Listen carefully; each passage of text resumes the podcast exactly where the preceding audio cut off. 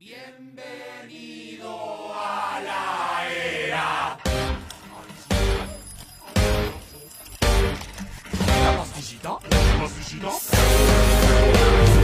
Bienvenido a la era del ribotril.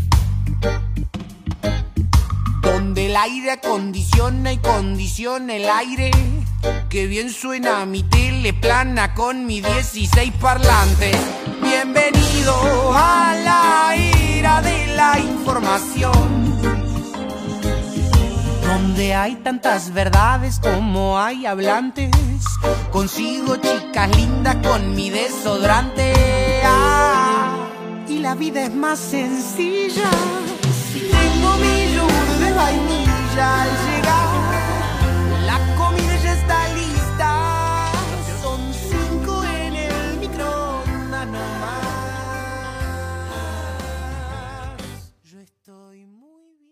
Hola, soy Emilia Lavín. Bienvenidos y bienvenidas al primer capítulo de Jóvenes con los pies en la tierra. En este primer capítulo vamos a hablar sobre las redes sociales. Las redes sociales son un aspecto en la vida moderna. Es raro encontrarse una persona que no tenga un perfil en las redes más conocidas, como Facebook, Instagram, Twitter, TikTok, etc. Estas llegan a formar parte fundamental en la vida de muchos individuos, ya sea porque tú trabajes en las redes sociales o porque las necesites para cumplir tu función laboral. También puede ser porque eres adicto a las redes sociales o adicta. Tienen una capacidad para conectarnos con distintos tipos de personas, creencias, realidades, culturas y mucho más. Las redes hasta nos ayudan en la parte del marketing. Por ejemplo, podemos promocionar un producto o una pyme, que en estos tiempos de pandemia ayudó a mucha gente, con mayor potencia en la cuarentena. Gracias a Internet y las redes sociales, ahora vivimos en un verdadero libre mercado de ideas, algo que puede traernos multitudes de beneficios. Pero las redes sociales también tienen su lado negativo. El uso excesivo de estas, como ya todos sabemos, puede causar hasta la dependencia de estas. Las generaciones más jóvenes incluso ya no pueden entender el mundo sin el uso de las redes sociales. Las redes sociales, como bien sabemos, tienen ventajas y desventajas. En este capítulo vamos a escuchar de distintas personas de distintas edades que utilizan redes sociales y que no utilizan redes sociales y nos van a contar su opinión y su punto de vista sobre cómo nos afecta a nosotros como sociedad y como comunidad estudiantil. Si es una buena idea ocuparlas en clases, por ejemplo, si es una mala idea, con qué tanta frecuencia las uso, si considero que ya es una dependencia o si he vivido situaciones complicadas, por ejemplo, acoso o ciberbullying. En este capítulo vamos a entrevistar a cuatro personas. Dos de estas sí tienen redes sociales y las otras dos no tienen redes sociales. Espero que disfruten mucho este capítulo así como yo disfruté haciéndolo. Bueno, aquí estamos grabando nuestra primera entrevista en la sala del séptimo A. Nuestro invitado es el profesor Francisco Díaz, actualmente subdirector de enseñanza básica. Eh, profe Francisco, preséntese. Hola, ¿cómo están a todos los radio escuchas, interlocutores de este podcast que ya se suma a la plataforma de Oratao?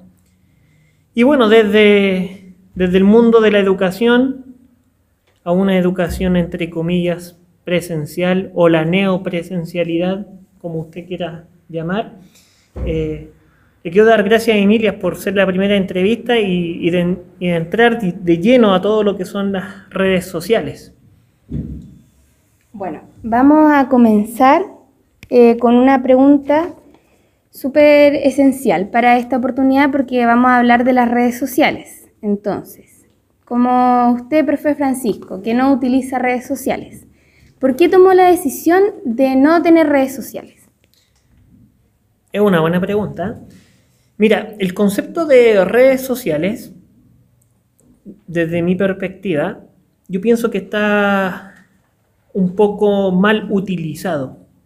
No es que tú, Emilia, lo utilices mal, sino que como concepto. Ya sea cuando lo muestran en la televisión, cuando lo muestran en las revistas, cuando lo muestran en Internet, el concepto de redes sociales. Yo diría más bien, tal como lo dice un filósofo chileno, Zenobio Saldivia, son redes sociovirtuales. ¿Por qué? Porque las redes sociales involucran la institucionalidad. Entonces, cuando tú, digamos, en una red sociovirtual, ya sea por medio de Internet, tú en rigor no estás interactuando con toda una institución, sino que con una persona en particular y sobre todo mucho más al uso común. Ahora, ¿por qué no utilizo las redes sociovirtuales? Porque hoy está en el equilibrio entre lo que es privado y lo que es público. Había un, gran analista intelectual eh, de apellido Smith, eh, que él decía que cuando se traspasa entre los límites, los límites, digo, de lo público y lo privado, se pierde la esencia de la realidad. Entonces me he dado cuenta, ya en estos 35 años de vida, eh, de que en un momento también fui adicto al tema de las redes sociovirtuales. En aquel en entonces era el Fotolog, era el Messenger, que digamos son como las madres de lo que existe hoy en día. Y exactamente ya no lograba diferenciar entre lo público y lo privado. ¿Qué es lo que debo estar en marcha para que me observen? Y qué realmente es lo que me compete la privacidad, en lo secreto, en lo íntimo. Entonces, en ese sentido, decidí dar un paso al costado. Entonces estoy hablando más o menos de que dejé las redes sociovirtuales en un transcurso de unos 10, 15 años atrás. La única que, logro mantener, que más que nada es por, contacto inmediato, eh, es el WhatsApp, porque el WhatsApp lo podemos eh, comprender como una forma de inmediatez. Pero todo lo que es en rigor eh, las grabaciones u otras plataformas, esas permanecen en una base de datos. Todo lo que tú escribas, lo que, la imagen que tú subas, el video, etcétera, está guardado en un servidor. Por eso, literalmente. Ya. Eh, la segunda pregunta. ¿Alguna vez le llamaron la atención o quiso tener una de estas? Sí, la que más me llamó la atención eh, yo fue en el año 2003, estaba en tercero medio. Ahí apareció la aplicación de Facebook, yo me acuerdo de eso. Y tenía la necesidad urgente de encontrar a los del pasado, a esos compañeros de cuarto básico, octavo básico, para poder reencontrarse, juntarse, etcétera, etcétera, etcétera. Entonces, cuando Facebook promueve, digamos, esta aldea global, como diría el alemán Habermas, eh, uno entra en este mundo. Entonces, eh, en aquellos tiempos que quizás Facebook no tenía tantas aplicaciones como hoy se puede ver, o herramientas, mejor dicho, era más, más hermético tenías que buscar solamente y encontrar y establecer el lazo. Un Messenger un poco más avanzado, un Messenger con búsqueda de logaritmo de datos y otros.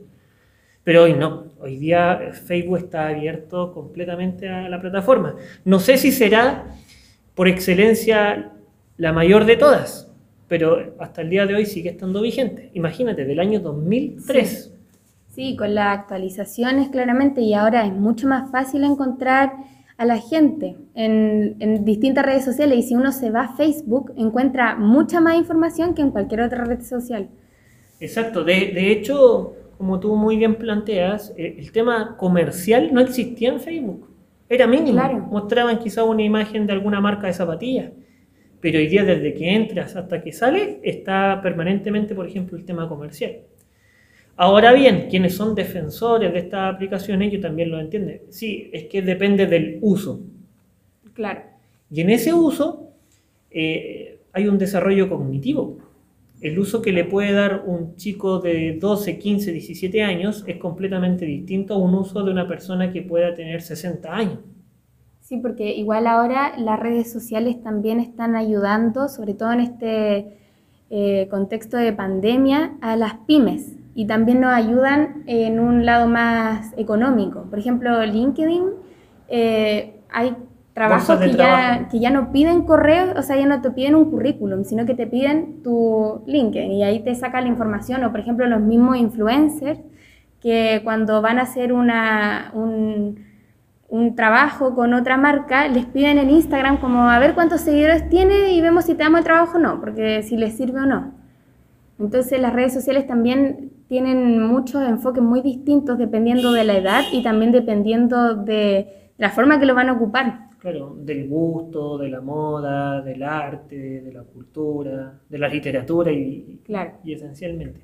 Pero ahí también te puedes dar cuenta de cómo el, sistema, entre comillas, real, eh, ese, ese, ese, sistema más bien, no, no quiero hablar solamente del, del plan económico, sino eh, el flujo del capital, del invertir o no invertir, del gustar o no gustar.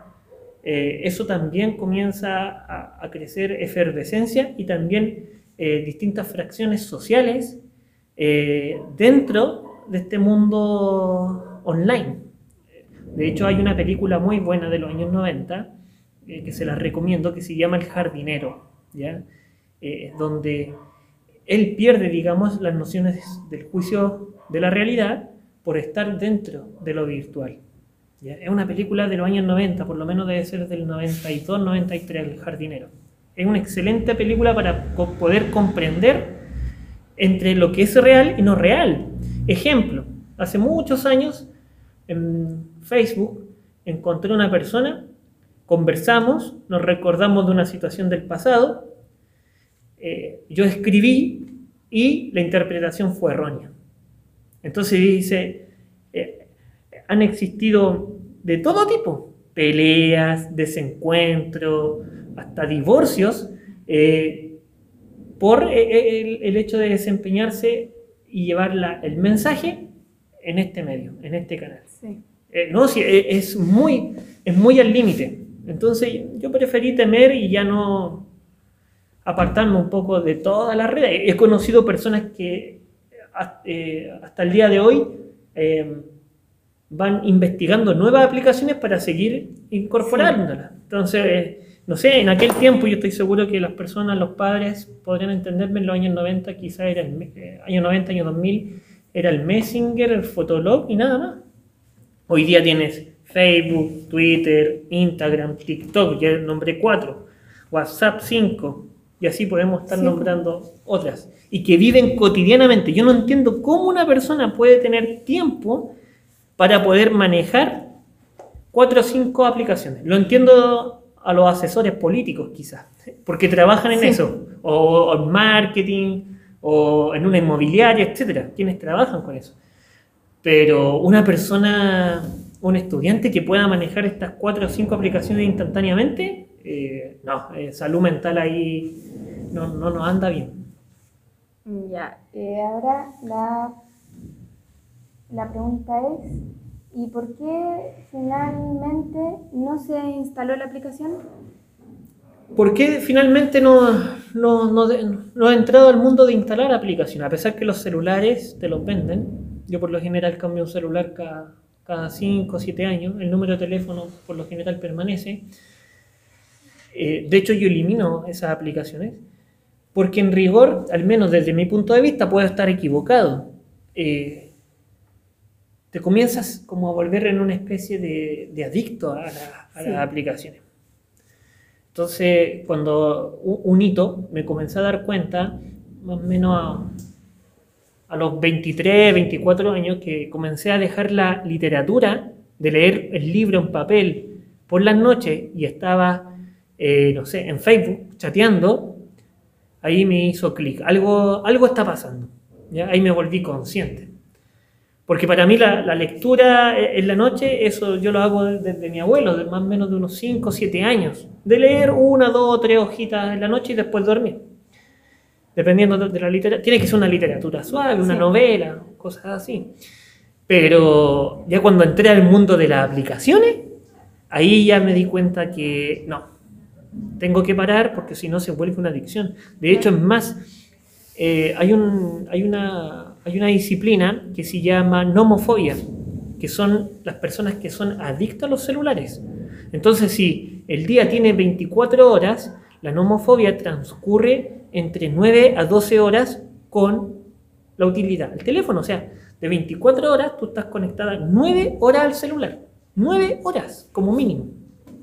Si tienes 9 horas, quizás no seguidas, estás una hora, después dos horas, tres horas, etcétera, se va sumando en el día, es porque ya significa que la salud mental hay que, como dice, se decía en los tiempos antiguos, hay que hacerse ver. Entonces, no es complejo. Entonces, para desistir de eso, no, eliminé la aplicación y la única que tengo es el WhatsApp.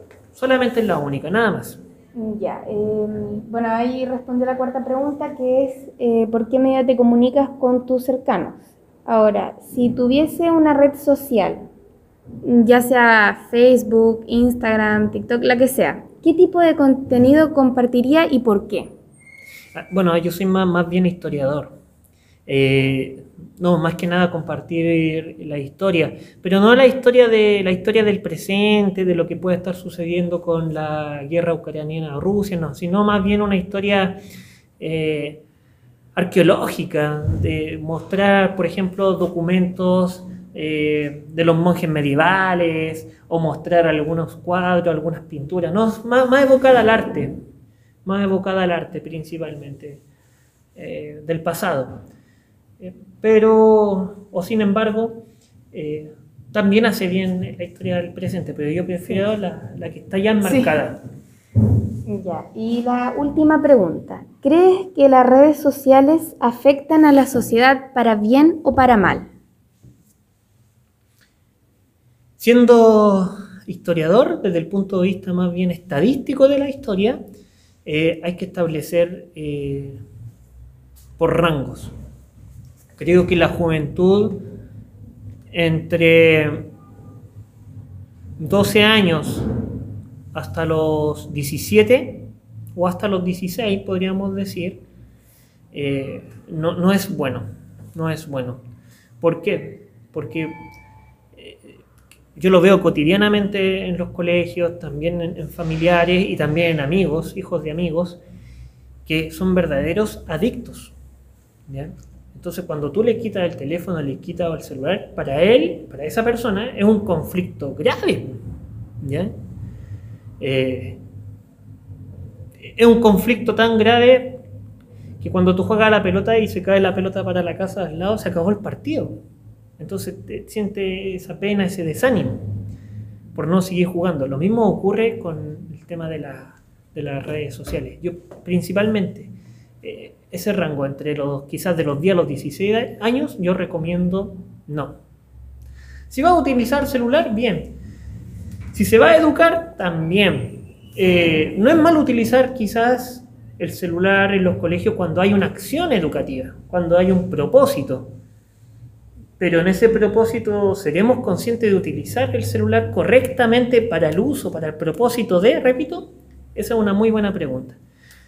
Y creo yo que los jóvenes eh, no han dado el ancho frente a eso. Puedo estar equivocado, pero los datos demuestran otra cosa. Ya, y voy a agregar una última pregunta. Eh, usted, por ejemplo, si eh, pensando el año pasado cuando era profesor, ¿daría una tarea o algo que sea con el teléfono? Sí, mira, cuando eh, se realizó el tema de, la pandemia, que todavía la estamos viviendo, pero quizá en, un menor impacto, entre comillas, eh, se daban ciertos juegos online, que las famosas trivias. Sí, también había uno que se llamaba Kahoot. El Kahoot, claro, esas son muy buenas. Son, son cortitas, son breves, quizá a lo mejor entre responder, analizar, te pueden dar unos 15 minutos. No, eh, para el cierre de la clase viene bastante bien. Yo esa la recomendaría 100%. Muchos profesores amigos, no sé si en esta escuela, pero sí en otras, eh, la están aplicando y, les viene bastante bien. Incluso hasta en la televisión, cuando van estos programas en la tarde, que de repente dan, también hacen estos juegos. Y, y a las personas les gusta, porque son breves, cumplen un propósito y son atractivas. No, hay, nada que decir en eso. Pero si ya supera y, se pierde el propósito y se le da libertad para el uso del celular, si lo hace un experimento real eh, de observación, te vas a dar cuenta que todos ingresan a los juegos o, entran inmediatamente al chat o sencillamente eh, vivir un ocio. Incluso en más, yo diría que la palabra ocio en el celular también está errada, porque el ocio, para los griegos de la época clásica, el ocio era, era innovar, pero mediante la mentalidad, mediante el diálogo, el razonamiento. O sea, el ocio no es un descanso, en rigor el ocio es una innovación mental. Entonces la pregunta es, si los estudiantes o las personas, cualquiera que sea el rango etario, ¿están viviendo un ocio en el celular o tienen un propósito? E, eso es lo primero. Pero sí me parece bien el tema del cajú, de las trivias, ¿no? Viene bastante bien. interesante para, para ese, mundo competitivo del aprender, pues si apunté o no apunté. Entonces, no, me parece bien. ahí estoy muy de acuerdo. Ya. Ya, profe, muchas gracias por participar en esta primera entrevista. Eh, espero que les guste mucho este capítulo del podcast. Muchas gracias. Estamos afuera de la sala del primero medio D con nuestra segunda invitada, Damari Fernández. Hola, mi nombre es Damari Fernández y soy del primero medio D. Bueno, Damari, eh, la Damari no utiliza redes sociales, así que las preguntas son las siguientes. ¿Por qué tomaste la decisión de no tener redes sociales? Bueno, la primera es porque mis padres no me tienen autorizada a tenerlas porque dicen que me puedo exponer demasiado y también porque a mí no me gustaría tener, ya que no me gusta subir contenidos. Ya. ¿Alguna vez te llamaron la atención o quisiste tener una de estas? La verdad que sí. Sí, me, me hubiera gustado tener una de esas. ¿Y por qué no te la instalaste finalmente? Bueno, como dije antes fue porque mis padres no me dejan, aparte que me revisan mi celular. Y otra porque me arrepentí ya que no me gusta subir contenidos. Ya, dentro de tu círculo, ¿consideras que hay algún nivel de dependencia de las redes sociales? O no un nivel de dependencia, sino que tú, por ejemplo, vas al cumpleaños de, no sé, de una prima y mira a tus primos más pequeños, a tus primos más grandes y ves que están todos en el teléfono y que no hacen como la vida social que antes se veía en la familia y en los cumpleaños. La verdad que sí, siempre me pasa, hasta mi propia familia, a veces cuando estamos almorzando, comiendo, están en el celular, menos yo, ya que a mí no me dejan ni mi hermana tampoco, así que somos las únicas que como que socializamos, pero ellos no. Siempre pasa lo mismo. Ya. Eh, ¿Por qué medio te comunicas con tus cercanos? Eh, siempre por WhatsApp nomás. Esa es la única como red social que tengo. Ya. Si tuvieses una red social, ¿qué tipo de contenido compartirías y por qué? La verdad es que no compartiría contenido ya que no me gusta y me expondría mucho, digo yo, y solo sería un usuario más. Solo porque me gusta ver las cosas. Serías, eh, sería solamente un receptor de contenido, no un emisor de contenido. Ya, exacto. Eh, ¿crees que las redes sociales afectan a la sociedad para bien o para mal? Bueno, primero siento que ayuda para bien, ya que nos ayuda a conectarnos con nuestros seres queridos que están más lejos. Y malo ya que nos ayuda, ya que no, no es como un vicio para nosotros y no, gracias a las redes sociales nos, ya como que ya nos socializamos. Ya. Y última pregunta, ¿tú estás a favor o en contra de que los padres revisen el teléfono de su hijo? Y si es así, ¿hasta qué edad? La verdad que sí. Yo diría como hasta los 15 años. Por ejemplo, yo ya voy a cumplir 15. Pero más adelante no, porque ya empiezan a tener más su vida privada con sus amigos. Y siento que no sería necesario revisarla. Ya. ¿Y tú crees, por ejemplo, que desde qué edad tú crees que uno puede entregarle un aparato tecnológico a un niño o a una niña? Yo diría como desde los 11 años para arriba, ya que yo a mí me lo dieron a los 9 años, pero a mi mamá no le gustó mucho, ya que como yo no sabía ocuparlo, me metían puras cosas. Y cuando me me los revisaba, se enojaba conmigo. Así que yo diría que la edad máxima en adelante sería como desde los 11 años. Ya, Damari. Muchas gracias. De nada.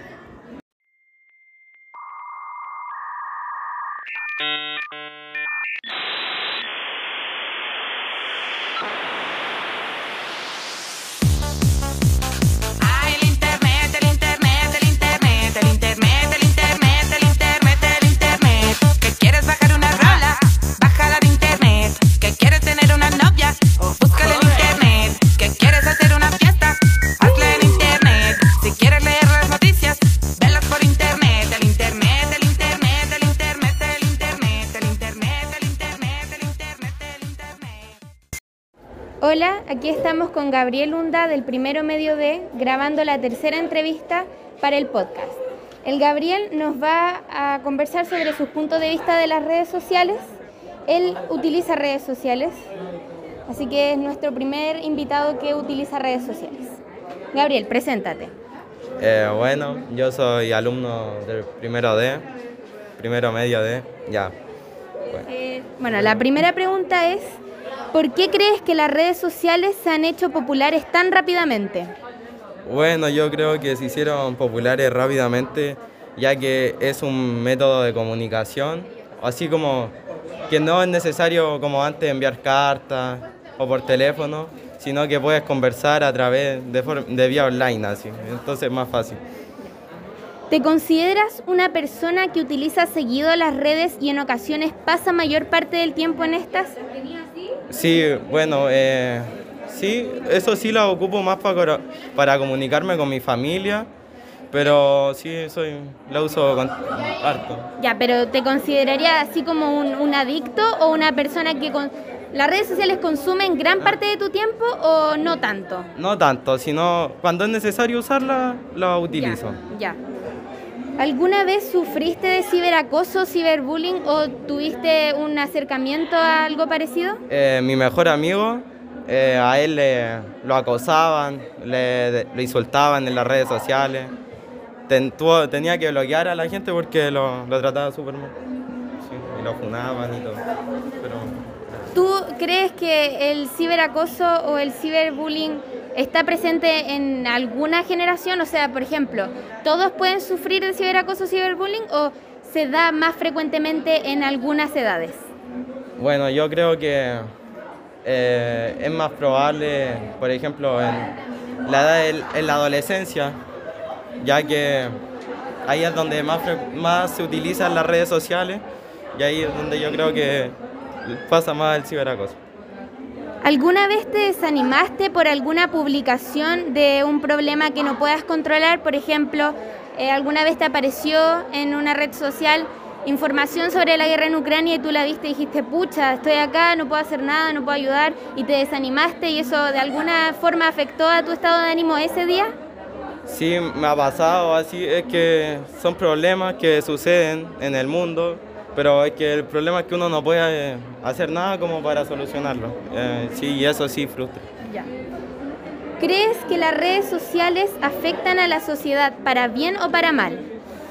Oh, igual dependiendo del caso, porque si uno la utiliza mucho, por ejemplo, se están perdiendo las costumbres de conversar en la mesa y todo. Entonces, igual yo creo que es como más para mal, porque ya no, la gente ya no es tan sociable como antes. Claro. Ya, muchas gracias Gabriel por tu tiempo. Bueno, aquí estamos con la Miss Sacha en la sala del primero medio D grabando la cuarta y última entrevista para el primer capítulo. Hola, mucho gusto. Bueno, como me había presentado la Emilia, mi nombre es Sacha y soy profe de lengua y literatura para enseñanza media. Ya, la Miss Sacha sí utiliza redes sociales, así que las preguntas son las siguientes. ¿Por qué cree que las redes sociales se han hecho populares tan rápidamente? Yo creo que tiene que ver principalmente con el flujo de información que transportan eh, como tan rápido, ¿sí? Yo creo que por eso se han hecho como tan como importantes en la vida como también de la gente, por, por la también la información que, que avanza súper rápido y también la conectividad porque igual nos permite estar más conectados y conectadas. Por ejemplo, nosotros, no sé si tenemos familia en otro país o amigos y amigas que no podemos ver siempre, como que las redes sociales siempre como que nos ayudan a conectarnos aún más. Entonces siento que la conectividad y como la base como de la información y agregando una tercera cosa, ahora que lo pienso, también el entretenimiento.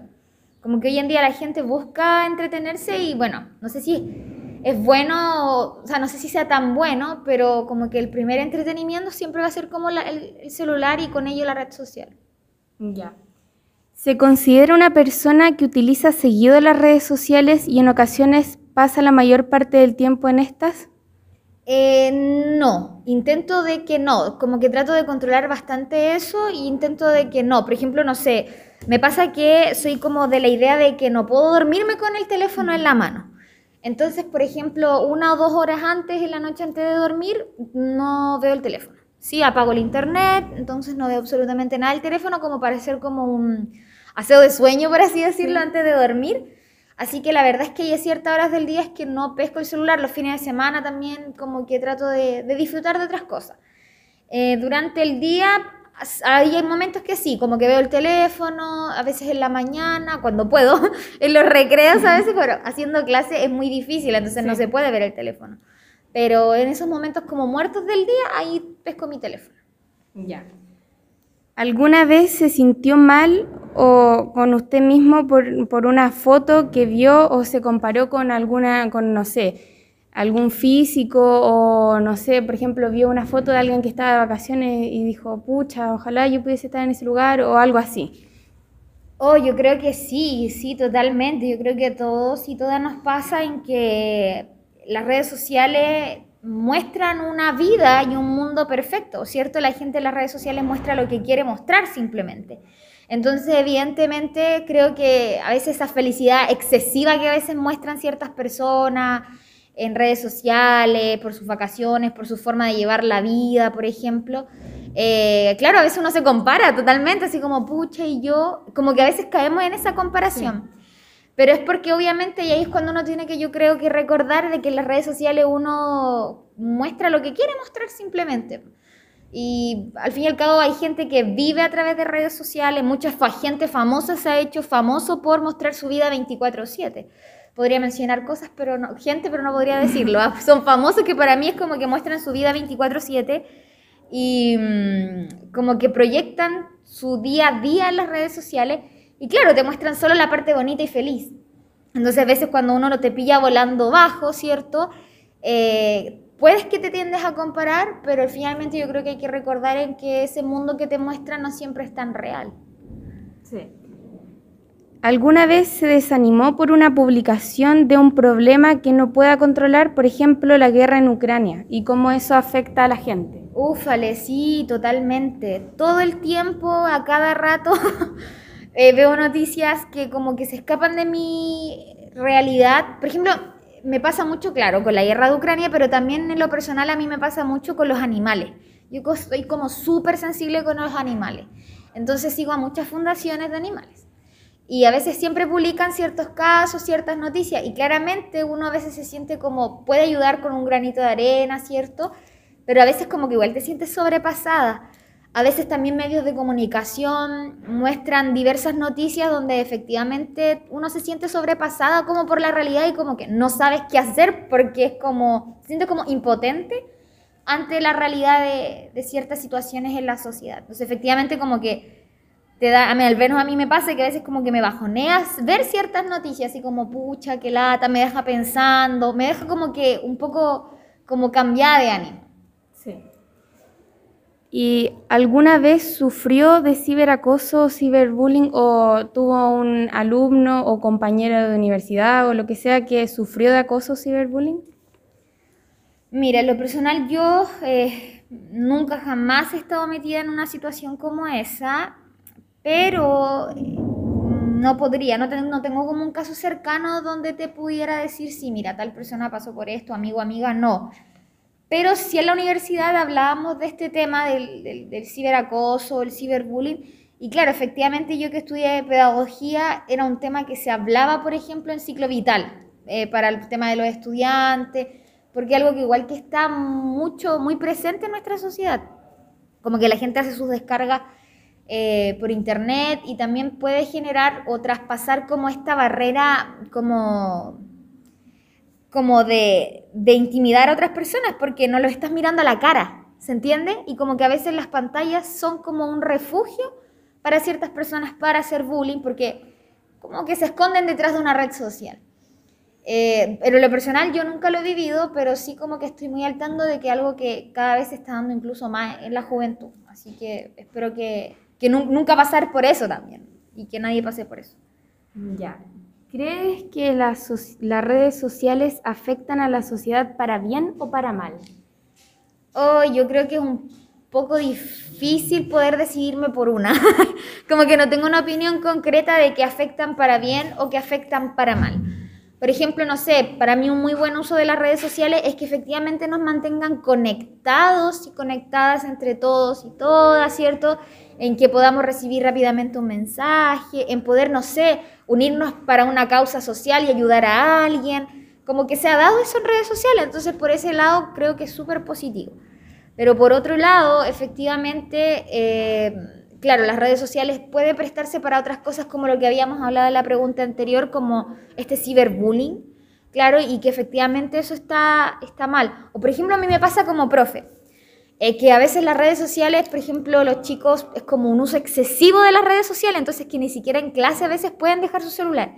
Y evidentemente eso trae complicaciones porque es como que, como que están pero no están presentes como en esta realidad. Entonces podríamos decir que existe un cierto nivel de dependencia del teléfono en general. Sí, yo creo que totalmente. Hay una dependencia excesiva y yo creo que aún más ahora que vivimos dos años de pandemia en la casa. Entonces yo creo que la mayoría de la juventud, los y las estudiantes, por lo que yo veo, es como que el teléfono es como su amigo, su todo, su eh, donde confiesan sus secretos, donde se conectan con la gente. Entonces, evidentemente hay como un apego aún mayor sobre todo que, insisto, fue el único que los mantuvo conectados con el resto del mundo durante dos años. Ya, y última pregunta, eh, usted, profe, es la profesora asesora del centro de estudiantes. Sí. Entonces, ¿usted eh, tomaría alguna medida o alguna charla o algo así para, o conversaría con las niñas para que tengan esta idea en consideración sobre charlas de ciberacoso, ciberbullying? Sí, totalmente. De hecho, eh, uno de los proyectos del Centro de Estudiantes para este año son específicamente campañas em, que ayuden a mejorar la convivencia entre todos y todas las estudiantes del establecimiento educacional en el que estamos. Entonces, como que muchas eh, cosas o lineamientos del Centro de Estudiantes este año van como por ese camino, ¿cierto? Como eh, nutrir más la empatía, ¿cierto? La solidaridad, el estar más presente. Por ejemplo, Em, combatir un poco el machismo también tan presente a veces eh, en nuestras prácticas sociales. Entonces, evidentemente el ciberacoso eh, va a ser combativo, por así decirlo, en estas campañas. Y sí, con charlas, tenemos pensado muchos proyectos, charlas, sí, con los, estudiantes, por ejemplo, tenemos pensado también poner, trabajar mucho con la propaganda, sí, en el establecimiento, poniendo carteles que apunten a estos temas. Así que de que hay planes, hay planes. Ah, ya, ya. Ya, Miss, muchas gracias. Ya, que estés bien. Ya finalizadas las cuatro entrevistas, voy a dar una conclusión y mi opinión sobre las redes sociovirtuales. Yo sí utilizo las redes sociovirtuales. Creo que las redes sociovirtuales se han hecho populares tan rápidamente por el alcance que tienen el alcance a las distintas edades, a las distintas culturas de distintas sociedades, por ejemplo, en el caso de la política, los distintos extremos de la política. Entonces, el alcance que tienen ayuda a que se hagan populares rápidamente y aparte la información que difunden generalmente le llama la atención a la mayor parte del Internet. Entonces, capta su atención y consumen el contenido. Yo considero que no pasó gran parte de mi tiempo en las redes sociovirtuales. Siempre intento medir el tiempo en el que estoy o el tiempo en que invierto estando en ellas. Más que nada, para mí no es un espacio en el cual yo esté la mayor parte del tiempo, sino que es un espacio en el que, por ejemplo, eh, yo divulgo información que yo considero importante. Por ejemplo, no sé, em, la actualidad de la guerra en Ucrania, eh, actualidad política en Chile, etc.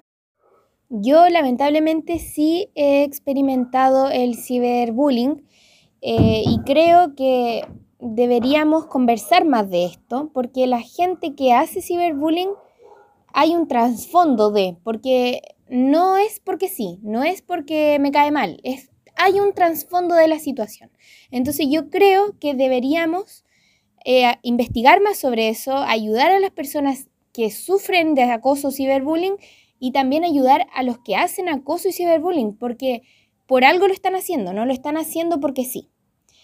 Efectivamente, me he sentido varias veces mal o conmigo misma por alguna foto que vi, eh, pero yo creo que es normal en la edad y aparte los estereotipos que hay sobre en nuestra adolescencia, en nuestro físico, en nuestra forma de pensar, lo que debemos o no debemos hacer, lo que se supone que están haciendo, no sé, yo tengo 14 años, lo que se supone que debería estar haciendo yo a los 14 años, no sé, salir con amigos, cosas comunes y corrientes de la edad. Sí me he sentido mal, como cualquier persona, me imagino, pero he estado trabajando en eso y es por eso, esa fue uno de los motivos por los que he intentado tomar la mayor distancia posible de las redes sociales, porque hay un lado muy tóxico en las redes sociales, del cual prefiero evitar. Varias veces me he desanimado por algún problema que yo no pueda controlar. Eh, por ejemplo, la, guerra en Ucrania. Yo no, no puedo hacer nada porque soy menor de edad y no estoy en Ucrania, estoy en Chile. Entonces no puedo hacer absolutamente nada para ayudar. No es como que pueda donar o pueda hacer cosas así porque soy menor de edad. Pero sí, me he desanimado en varias oportunidades por cosas que veo en las redes sociales, situaciones de, mm, gente que vive en la calle o maltrato, violencia intrafamiliar, los niños del Sename, muchas cosas así. Yo creo que las redes sociales afectan a la sociedad en, para bien y para mal, porque las redes sociales, al igual que todo eh, lo que se refiere al Internet, son un arma de doble filo, porque tienen ventajas y desventajas. Las ventajas son que nos pueden conectar con distintas realidades, culturas, personas, información, nos permite expandir nuestra opinión, eh, nos eh, ofrecen oportunidades también a nivel laboral, nos permiten conocer a personas con intereses comunes y son una gran fuente de entretenimiento para algunas personas. Y también tienen desventajas que pueden llegar a ser muy adictivas, tienen un gran impacto en nuestras emociones eh, también ocurren estas estafas o robos de datos, dan opinión, dan voz a opiniones negativas. Por ejemplo, el ciberacoso, ciberbullying, o a veces ni siquiera es ciberacoso, ciberbullying, sino que los mismos comentarios que uno puede hacer en una publicación, a veces la gente es muy hiriente con los comentarios que ponen las fotos, por ejemplo, de los famosos. También la censura que es un tema que no se suele tocar tanto, pero es súper importante.